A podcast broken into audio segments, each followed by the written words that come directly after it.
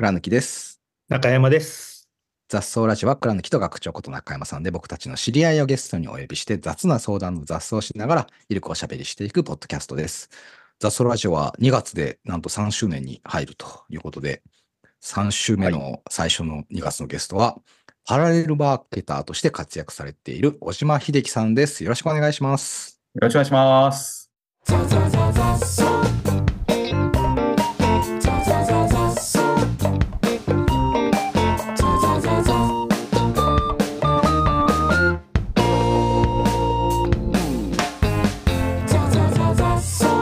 はい。ということで、えー最初に、あの小島さんのご紹介をさせていただきます。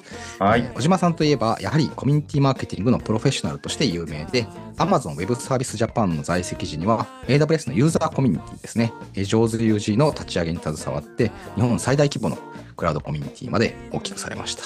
で、ファーストピンを狙えというフレーズが有名な小島さんの著書、ビジネスも人生もグロースさせるコミュニティマーケティングを読んだ方も多いのではないでしょうか。AWS で退職後は複数企業のマーケティングを支援するパラレルマーケターとして活躍されて、えーコミュニティマーケターのコミュニティ、えー長いですね、コミュニティマーケティングコミュニティと、コミュ長いんですよ。その入れ子、入れ子みたいな名前で。CMC ミートアップというのも主催されているということで、えーよろしくお願いします。今回は、願いします。あの、小島さんは大阪から、そして学長はなんとどちらからですか、これ。今日は和歌山から参加をしております。和歌山の、和歌山のどこですか？和歌山のうんあ。の本州最南端ああ、っていうところですはねい。。串本町って言いましたっけ？あ、串本町。はい、そうです、ね。串本町。その、はいそこにあるあの、うんカタカナで三南端ランドっていうのがあるんですけど。三南端ランド。南端ランド。あ、南の端の南端ね。はい、そう。はいはいはい。そこからそこから参加をしておりまして、ちょっと電波の状況があの怪しい感じなので、途中でいなくなったらすいませんな。くなるかもしれない。そうですね。いやー、なんかだって今日ね、ラジオ聞いてる方はわかんないけど、学長めちゃくちゃスポーティーな格好してますもんね。そうそうなんですよ。松本山雅の松本山雅の うなるほど、なるほど。はい、服を借りております。それでだ。なんか本当にもう、ね、い一周走ってきましたぐらいの雰囲気の。ねねなんか急に、いやいや、前回まで一緒に収録してた人が急にスポーツ関係者になったなと思って今日見てました。でもね、そのお付き合いする人に合わせて服装が変わるってね、ビジネスプロトコルの典型だから、やっぱり今日分かりやすいですよね。あ、今日そういう方々のお仕事なんだなっていうのがよくわかる。貸してくれたので、ああの借りただけなんですけど。似合ってます。ではい、でしょうね。でしょうね。じゃあ、ということで、今回ゲストは小島さんなんですけど、あれですね。あの、小島さんといえば、僕と学長が北見に去そう年、なんですよ。北見ツアーをしたんですけど、しげちゃんランドですその時にねっていう。はい。その時に、あの、あそこで北見ではなかなかレジェンドな焼肉屋のはずで、結構ね、あの、地元の人じゃないと知らない、入れない知らないやつねそう。うん。入ると非常に素晴らしいお肉が出てくるところなんですが、うんたまたま僕はそこであの焼肉ストを名乗るですね、えーはい西野さんという方が北見にいらっしゃって、はいその方はいが焼いて、焼いていただける会っていうのに行ってたんですよ。で、ああ、うまいうまいと思って食べてたら、隣のテーブルにいきなり、あれ？知ってる顔が来たと思ったら、それが倉貫さんで、で、その向かいにいらっしゃったのが中山さんで、僕、中山さん存じ上げてたんですけど、直接お話したことはなくてね。で、うんああ、中山さんだとその時思ってたんですけど、なんかこう、話すきっかけになるのがそこで、一回お別れしてるっていう。はい。僕も僕も全く同じで、あ、小島さんだって思って。で、なんかお互い面識面識はなく、その、直接の面識がなくて、はい。顔はみお互い見て知ってるから、はネットで見たことあるとか、そんな感じで。見たことある人だみたいな。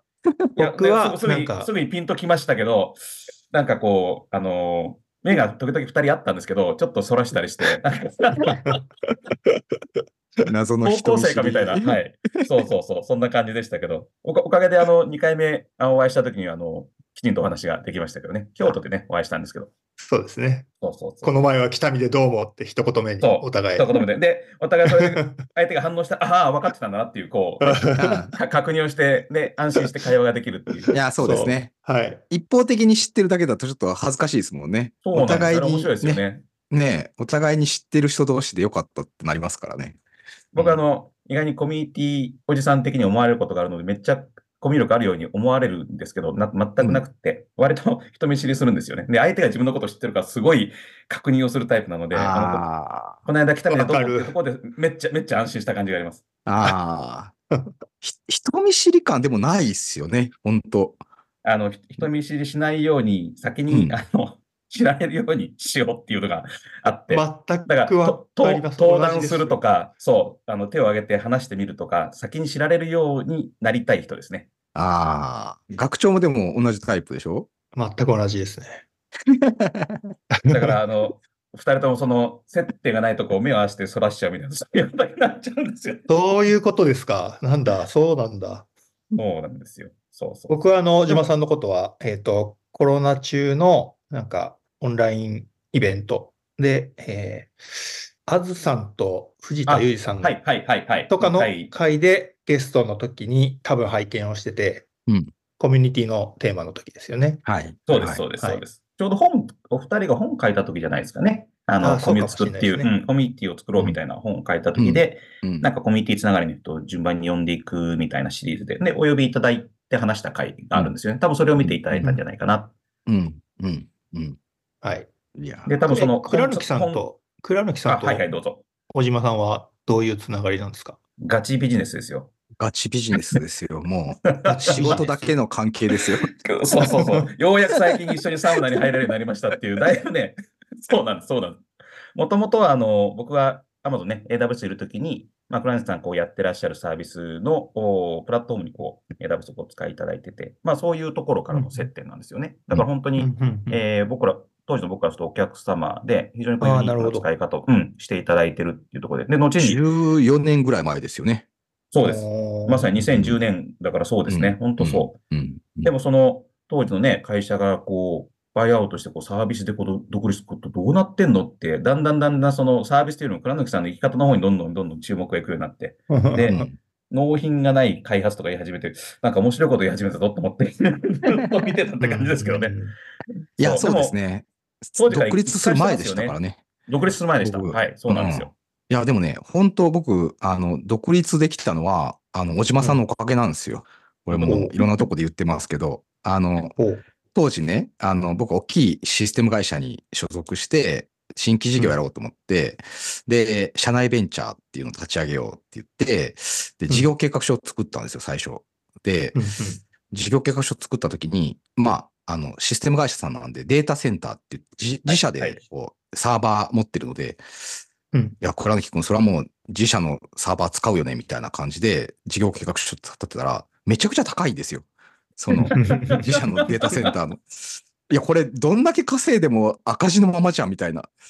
その、最初にどんだけお金入れんのみたいな。新規事業やるのにって言って、初期投資がね、当時やっぱりめっちゃいる時代だったんそうで、すよね。めっちゃいる時代。で、一方で、ね、今の SaaS ビジネスみたいに月一人700円、800円ぐらいのうん。1アカウントぐらいのビジネスをやろうとしてるので、いやいや、もう、目がくらむわ、この金額と思って、なんかないのかなと思って、で、その仮想化技術っていう技術をずっと僕は勉強っていうか、僕ら研究してたので、いやうん、これなんかや、提供してくれるとこないかなって言ったら、なんか Amazon がやるらしいぞとかって聞き、で、うんなんか日本にも Amazon の人一人いるらしいぞ。いるらしいぞ。うん 一人、一人、なんかまだ会社はないけど、AWS とか その会社とか何もないけど、なんか、やる人いるらしいみみたいな。ね。はい。ちょっとかっ声かけてみようって言ったら、小島さんだったんですよ。で、でそうですね。そう。で、AWS っていうのを、なんか当時ね、まあ EC2 しかなかった時代ぐらいで、は S3 と EC2 しかない。それで計算してみようって言ったら、めちゃくちゃ激安じゃんみたいな。そうそう。結局あれなんですよね。その、お使いいただいた分を、まうんあ、後払いなんですそうよ。当たり前だけど。そう、その。重量課金だからね。これぐらい使ったらいくらですと。で、うんキャッシュインさえ早ければ、実はキャッシュフローもうまくいくんですよね。そう。うんうんあのー、お客さんが増えない限りは、あの、払うコストが少なくていいっていう。うんうん増えたら、まあ増やせばいいんだけど、まあそれはお客さん増えてるから増やせられるっていうことなので、そんなんできるんだっつって、それで計算し直したら、すぐ黒字になるじゃんみたいな。まあそんな簡単にいかなかったですけど、でも、けうん。計算上ね、あの、もう全然こう見通し立たないと思ったのがなんか見通し立つなっつって、まあでもなんか、そのなんで自社の使わないんだとかなんかいろいろ言われながらも、うん。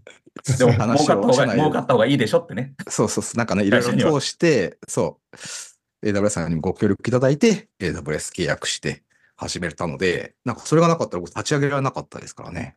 うんというのが本当にね。当時は面白くて、うんクラウドで技術のことは分かってるけど、さっき倉貫さんおっしゃったように、あ、後払いでサービスを作れるんだというふうに気がつく人が結構まだ少なかったんですよね。うん技術はみんな分かってた。仮想がそうね。うん。そう。で、うちのサーバーでも Amazon と同じように動くよね。そうそう動く。うんだけど、えっ、と、それってハード買ってきて、人をつきっきりで、電気代も自分でやってますよね、みたいな世界で。あの、意外と技術の人がクラウドを理解するのはちょっと遅かったんですよね。そうですね。で、倉貫さんみたいにビジネスを抱える人が先に気がつく。お金のことを考えるんで。うん。うん。うん。で、当時、あの、AWS が出てきたときに、まあ、いろんなその国産のね、会社も含めて、あの、あれは何なんだろうっていろいろ研究されたんですけど、みんな技術的に研究してたんですよね、AWS をうん。だからうん僕その間は追いつかれないなと思ってずっと思ってました。はい。この、この後払いでサービスが作れるっていうそのところがバリューなんだけど、そのプライシングのところはあんまりみんな真似てこなかったんですよね。なので、これはしばらく誰誰にも邪魔されずにひっそりいけるに違いないって一人で思ってました。いやー、そんな一人で始めたのが、いや、だからまあ、会社が始め始めて、ね、うん僕はそこにいただけなんであれで僕やったわけじゃないですいやいや、そう。そう。だから、あ、おじ小島さんが一人でやった頃から知ってるから、なんか、うん。いつの間にか上手とかって言って、なんかめちゃくちゃ人いるじゃんみたいになってて、あの、びっくりしましたよ、僕も。そう、たくさんいるように見せるっていうね、コミュニティを通じて、めっちゃユーザー、ユーザーさんがいるだけで中の人は少なかったっていう、そういう構図ですけど、うん。うん。でもそので、もい。当時のその経験が、まあ今日ね、コミュニティマーケティングの人っていうふうにご紹介いただきましたけど、なるほど、こうやってやると新しいテクノロジーとか、気づいた人がこれからの人にお伝えしていくみたいなのってすごく広がりやすいじゃないですか。うん。これをうまくできると、なんかいろいろムーブメントを起こしやすいなって考えて、まあ上手もその成長の型みたいなやつですかね。こうすればこういうふうになるんじゃないかみたいな、いろいろ実験しながら、うんえーできたものなので、えー僕が最近言ってるコミュニティマーケティングではまさにその時の実験結果をまとめて、いろんな方にお話をして、で、その方が、もっといいやり方があるよって言われると、あ、いいじゃんと思って、それまた取り入れて、こうするともっといいらしいって話をね、させていただいてるっていう、そんな感じですけど、でも本当に倉貫さんとかにたあの支えられた当時の体験が、僕の今のコミュニティマーケの原点って感じですかね。うんいや、聞けば聞くほど、あの、うん楽天市場と楽天市場の店あ舗さんあ、の話と同じだよなと思って。コミュニティのね。そうですね。成り立ちの仕僕方も、もだから僕と小島さん、うんほぼ楽天とアマゾンで同じことやってる感じが。いやそうやな。楽天。そうだねいや、気づかなかったけど、ら楽天とアマゾンの人が揃ってんじゃん、ここ。そう そう。それも、それもそうあの、コミュニティ的なものでね、こう、ちょっとムーブメントを作るとか、あの、共通理解を増やしていくみたいなのをけ結構実はやってて、シンクロ率高いなって最近気がついたんですけど、あの、焼肉やった時はちょっと目を合わせ、あの、ちょっとそらしてしまった。そんな感じですね。あの、さっき学長が、あの、オンラインで僕のことを見て、多分その時に書籍を買っていただいたんですよね。コミュニティマーケティングの。で、積んどくされてた話を後に,、後に聞いて、あそうで、そうです、そうです。で、京都ではあった前後ぐらいにもう一回見直してもらって、僕はあのコミュニティの広がり方には焚き火のように広がるみたいな話を書いてたら、なんかそれがすごく、うん。ね、中山さん的には、おお、そうそう、これこれと思っていただいたみたいで、そういうそう。物僕も焚き火の話してましたっていう。物事の広がり方の、なんか例え方もめっちゃ似てるっていうことで、またまたシンクロ率が高いっていう。そうなんです。じゃあ、そうですね。その、なんていうの、楽天の、それこそ楽天大学も含めて、コミュニティ作ってたのと、しかも時期的にもほぼ近しい可能性ある。時期そうね的。ちょっと楽天の方が早いな多分早い、早い。楽天の方が早いですね。僕、うん。そうですね。僕、楽天大学2000年からですし、うん、あ、そうか、そうか、そうか、はいそうかそうか。2010年ぐらいには結構仕上がってる感じでした。そうそうそう。でそそのことを知ってれば僕ももっと早くトレースできたのになと思ってますね。試行錯誤で始めたのが2009年から10年ですからね、ちょうどあの10年遅れでスタートしてるんですよ。うんそれどっちもお二人は結局なんか似たような、こう、手法というか、たどり着くわけじゃないですか。でも全然お互いそれ知らずにたどり着いてるけど、はい、焼肉屋まではちょっと知らなかったです。ね、焼肉屋まで知らないけど、まあでも楽天もアマゾンも、まあ巨大なプラットフォームの中で、まあでもそのプラットフォーム、でもプラットフォームビジネスやってる人たちって、どっちかというと、そういう意味だとあんまし、なんか人っ気がないっていうか、その巨大資本で勝つみたいなイメージあるけど、だから上手とかも、なんか不思議だったの、最初。その AWS なんて、その価格とビジネスモデルで殴りに来たら、もう日本太刀打ちできないだけの世界観だと思ったけど、いや、めちゃくちゃ人で、なんか広げてるみたいな、その感じがあるし、うんなんか楽天もね、楽天の商売って感じがしてたんだけど、でも実は僕も知らなかった、その学長と知り合いまで知らなかったけど、楽天出してる店舗さん面白い人たちで、その人たち同士仲良すぎるみたいなこととかあって、うんうんうんなんかプラットフォームだけ見てると気づかないところに、なんか二人がたどり着いたのは、なんか共通点って何だろうんだろうなと思ってうんますね。そうですね。うん。まあ、うん。あの、なんだろうな、でも、今でこそね、楽天、こう、出店して、こう、ビジネスして大きくなるみたいな、別に誰も疑わない、普通にある世界だったと思うんですけど、ななんだと思うんですけど、当時多分、中山さんやってた頃って、本当にそれでうまくいくのっていうクエスチョンの人の方が多かった時代なんじゃないかなと思うんですよね。多かっただから。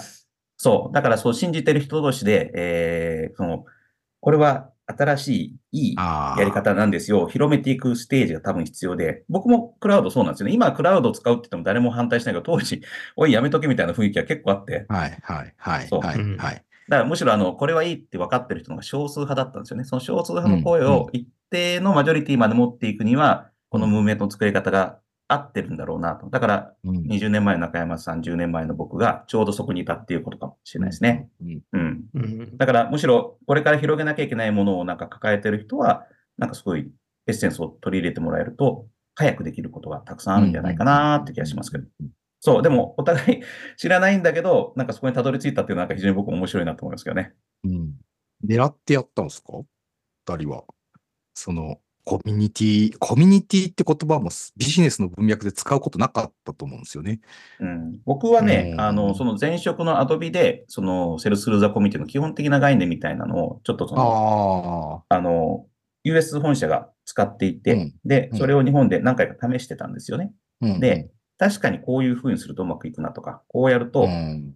失敗するみたいなケースをたくさん自分で理解して、、うんこれ一から綺麗にやり直したいなって思ってて、入ったのが Amazon だったんですよ。なので、僕はまあ、分かってというか、そうに違いないと思って Amazon の時はやってましたけど Adobe でやった時は結構衝撃ででした。けどね、こんな考え方あるんだと思って。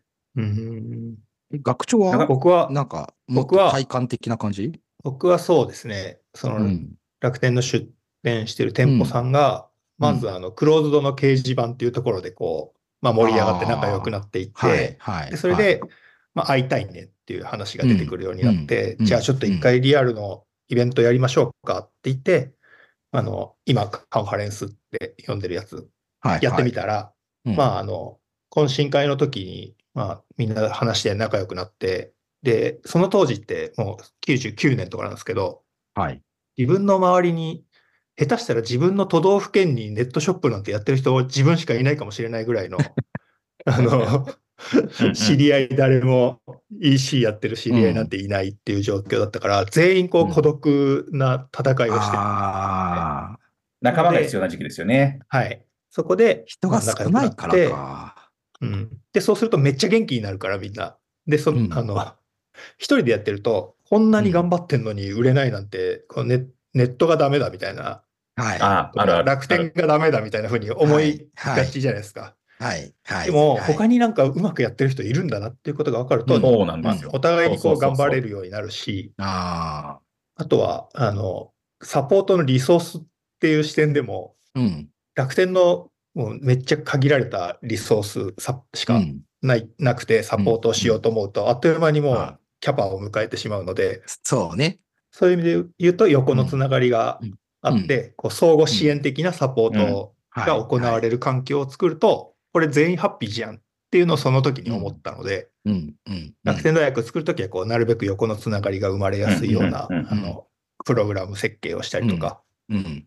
合宿やるとあの横のつながりめっちゃできるなとか、うん。うん。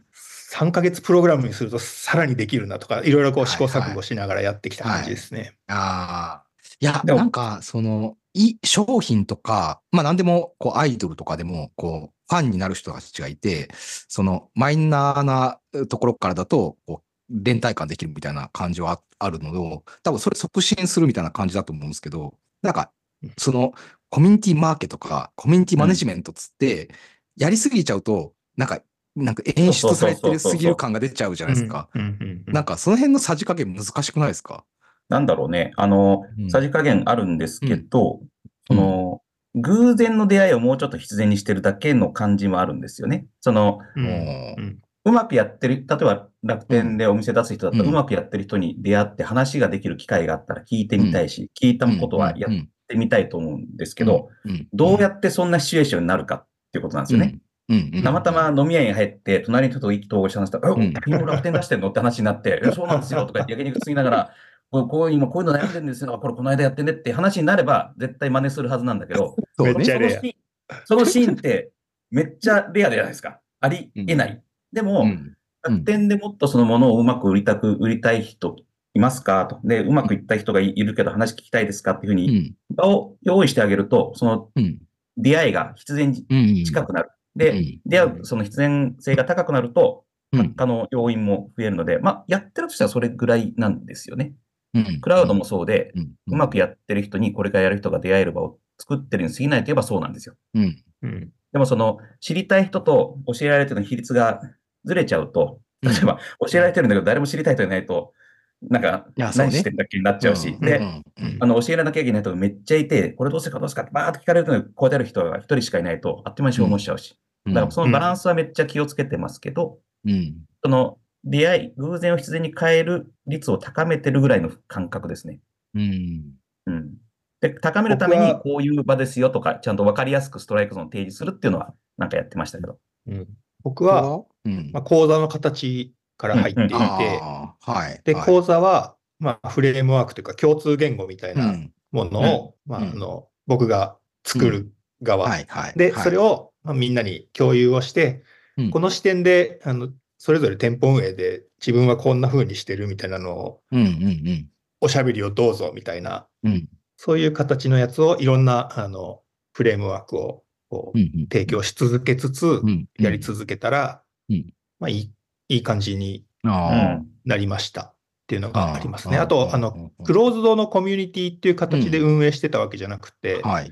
全員こう楽天には出店してるけど、別にそれをコミュニティと呼んではいないし、うん。うん。まあ、こ講座で同期だったよね、みたいなはい。ぐらいのやつなので、クローズドのコミュニティでこうイベントをいろいろ毎月定期的にやるとか、そういうスタイルじゃなかったんですよね。はいだから逆に長くやりやすかったかもしれないとも思っていたりします。うんだけど、その講座っていうフレームワークだけど、明確に先生、生徒というよりは、なんか仲間がつながるように作られてるのが、なかなかミソだなとなんか思いました。全員が生徒になっちゃうと意外に横にはい、はい、つながらは。ないいんで、はい、はい。多分その横につなげるっていうところに、ちょっとこううんスパイスというか、なんかエッセンスがあるような気がしますね。そうですね。うん。講座の定を取ってるけど、非常にそのコミュニティの要素が入ってる感があります。まあ、同期って言い方かもしれないですけどね。うん。学び合いのそうう。あの、学長の TBP っていうチームビルディングプログラム、僕出たことあるんですけど、うんいや、マジでね、同期の人たち同士は、本当仲良くなれるんうん、ですよね。そうなんですよ、あれね。うん。いやーでも学長がなんかしてるかっていうとね、特に何もしてないんですよ。学長のアキラがね。いや、や、ややってないことないんだよ。ちゃんと、ちゃんと教えてくれたりとか、そのアクティビティ、ファシリテーションとかしてくれるんだけど、でもなんか、こう、仲良くなりましょうみたいなことではなく、ない、そう。はい結果として仲良くなるんですねほ。っとかれてる感があって、みんな大人同士なんで、まあ、なんとか、なんとかやってるうちに仲良くなるのと、なんかやっぱり共通体験がやっぱあるのかもしれないですね。共通体験と、まあ、共通ゴールかな。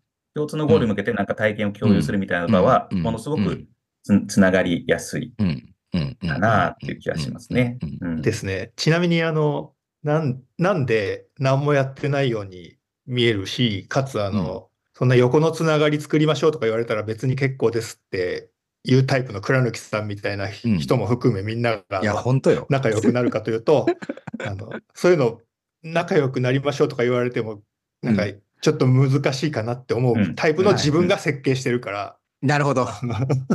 なるほど。同じタイプだからね。そう、人見知りタイプでも居心地悪くないように。するにはどうしたらいいかっていうのを考えてるから、うん。まあ多少、あの、なんていうんですか、陽キャな人が設計するよりも、いや、それですよ。はい、陽キャな。人が設計したやつはね、辛いもん。いなるほど。はい確かに。いやや僕も、僕もどっちかというと陽キャじゃないから多分いいですね。そうなんだ。小島さん、陽キャタイプかと思ってました。いやいや、陽本当よね。陽キャに見られた方がいいだろうと思ってるタイプです。あだけど、あの、一人の時間も必要だし、なんかこう、あのそうですね。意外と静かに過ごしてる時ありますよ。オートバイ乗っいてる時もそうですね。まあまあそうね。うん。まあでもね、そんな、こう、陽キャじゃないって言いながら、みんな大体ね、僕より陽キャなんですよ。っていうね、話を、ちょっとまた続きをしたいなというぐらい、はいえー第1回がね、もう十分取れ高だということで、えー2月最初のゲスト、え1回目は小島さんでした。また来週よろしくお願いはい。します。また来週よろしくお願いします。